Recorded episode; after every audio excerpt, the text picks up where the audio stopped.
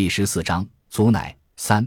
百里城在用连枷打胡麻，每挥一下都要嗨一声，仿佛吓唬胡麻粒，仿佛胡麻受了惊吓，自个儿会从壳里跳出来。连枷是他自己做的，手握的圆木长柄是榆木的，摔打那端是柳条捆绑成的，捆绑前用油浸了八九天，因而看上去油光闪亮。李桃和李夏在用脚搓，那是挑拣出来。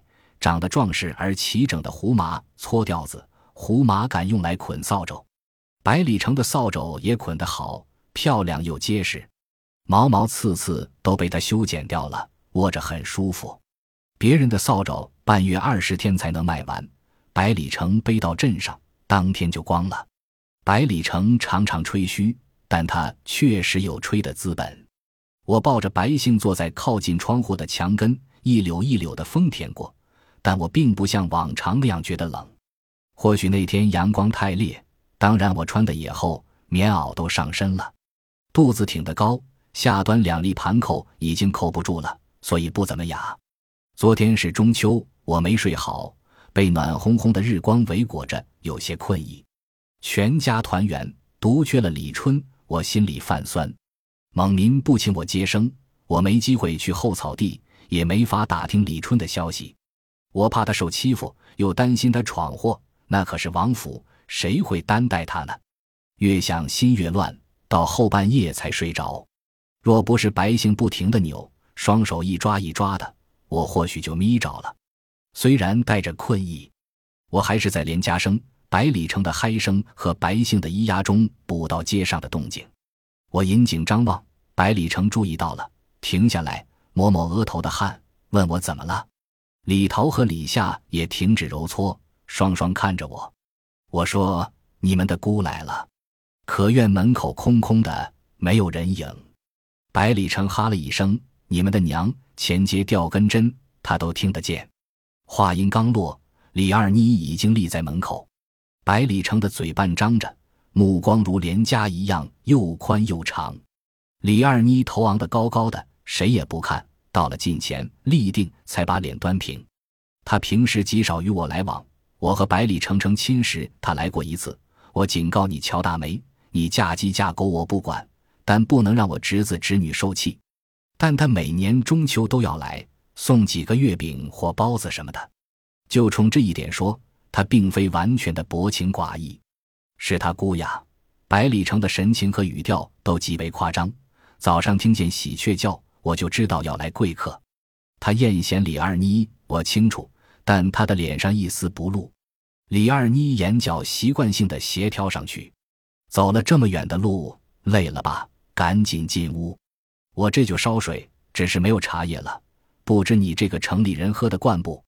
百里城竟然把镇上说成城里，我强忍着没让自己笑出来。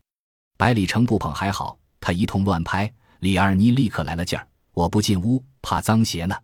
我已经站起身，他这样说，我又坐下。我是来看李桃和李夏的。李二妮用宣读圣旨的口吻说，然后从拎着的兰花包里掏出个浅黄的纸包，慢慢展开，里面是四个月饼，其中一个被咬了一口。馅里有冰糖呢。李二妮塞给李桃一个完整的，把咬过那个给了李夏。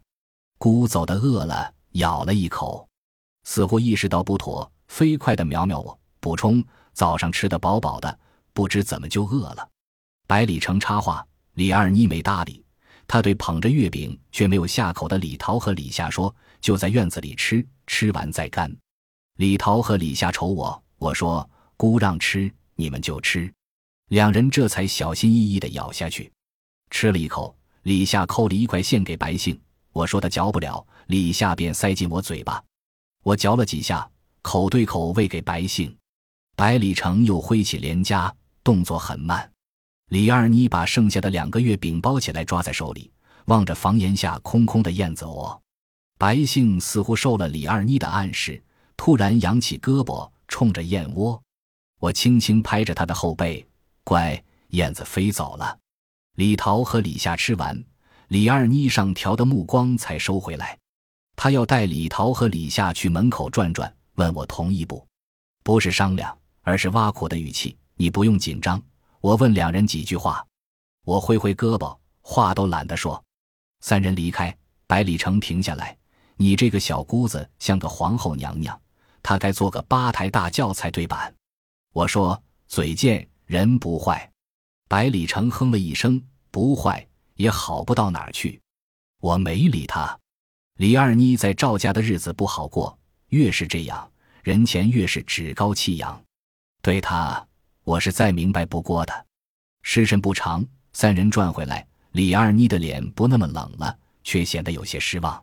李桃和李夏接着揉搓胡麻，李二妮逗了逗白杏，他没有马上离去，显然有话要说。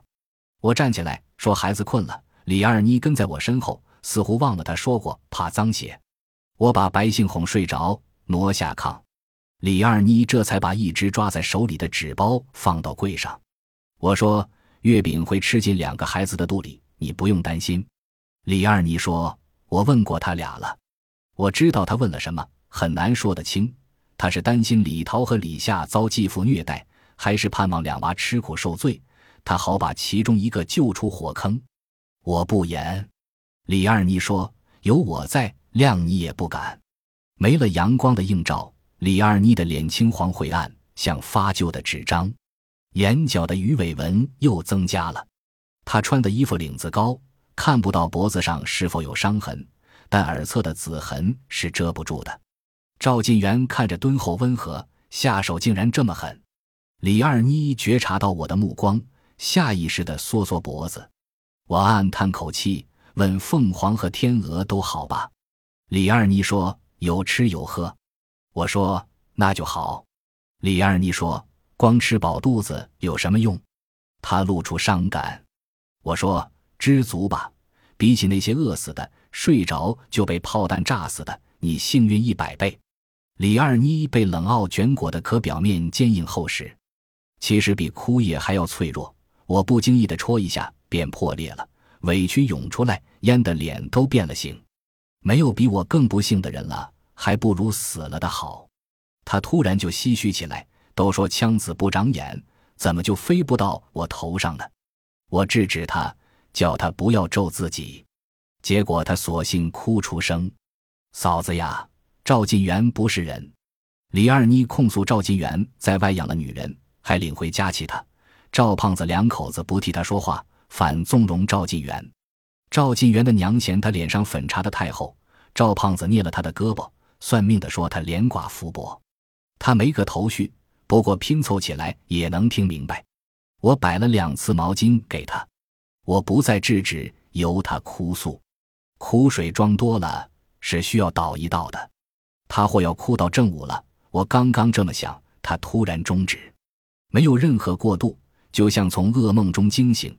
他对自己的行为不解，甚至紧张。我这是怎么了？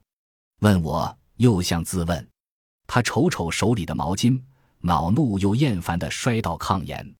我是胡说呢。他挤出一绺生硬的笑：“你别当真，缺耳子敢欺负我，我连他另一只耳朵剪掉。”我说：“中午了，要不要留下来吃饭？”吃饭？他甚为惊愕，好像这是对他莫大的侮辱，但他倒没有再刻薄，只是淡淡的说：“吃惯了包子，别的咽不下去。”他匆匆离去。我却发了好一阵子呆，夜里肚子就一阵一阵的疼，还差着日子不到生的时候，我不知怎么了。我常常给孕妇检查，临到自己却一头雾水。百里城小声和我聊二妮，问她怎么哭了。我说女人泪多，哭有什么稀奇的？我努力克制着，不让百里城发现异常。他干了一天活，不想惊扰他。我轻柔抚摸，缓慢挤压。用我想象的手语和白果对话，急躁不得，急躁不得呀！我悄悄说，我相信他听懂了。百里城盼望生个儿子，但种种迹象显示白果是女儿。午夜时分，疼痛终于减缓。第二天早上，我身子发虚，百里城瞧出来，问我是不是不舒服。我说没有啊。百里城说我脸色不大好看。我说。不好看，你就少看。我要掏灰，百里城不让；我要倒水，百里城一把抢过去。他非让我歇着，我说：“那就吃现成的了。”刚放下筷子，包货郎就上门了。他隔十来天就来村庄转一圈，拨浪鼓一响，女人们就知道货郎来了。他的货挑子里有针线、顶针、粉盒、扎头绳、打毛线的转轴、袜子等等，也有盐、碱、调料面这些。他的眼睛眨得欢，女人们都叫他眨眨眼。他一再纠正：“大名包五六，可没有哪个叫他大名。”顽皮的孩子常趁他蹲下去的时候扯他的圆顶帽，夏天是布帽，冬天是毡帽。他猛地挺直脖子，叫喊你爹娘来陪我半斗小麦，样子凶，眉梢却带着笑。孩子们都喜欢逗他。包货郎一来，半个街都是笑声。他只在街上卖东西，从不进门推销，所以包货郎进屋，我就猜到了。百里城的鬼精样。自然也瞧出来，没等包货郎说什么，百里城就说：“俺家里闹病呢。”包货郎啊了一声：“这可咋好？”百里城推包货郎一把：“走出去说。”我拦住百里城，问包货郎：“可是请我接生？”包货郎的目光哗啦哗啦响：“乔师傅，你可是火眼金睛呢。”我说：“我这就跟你走。”百里成急了，叫：“你瞧瞧他这个样子，能去吗？阎王爷都不使唤病人。”包货郎哎压着，这可咋好？这可咋好？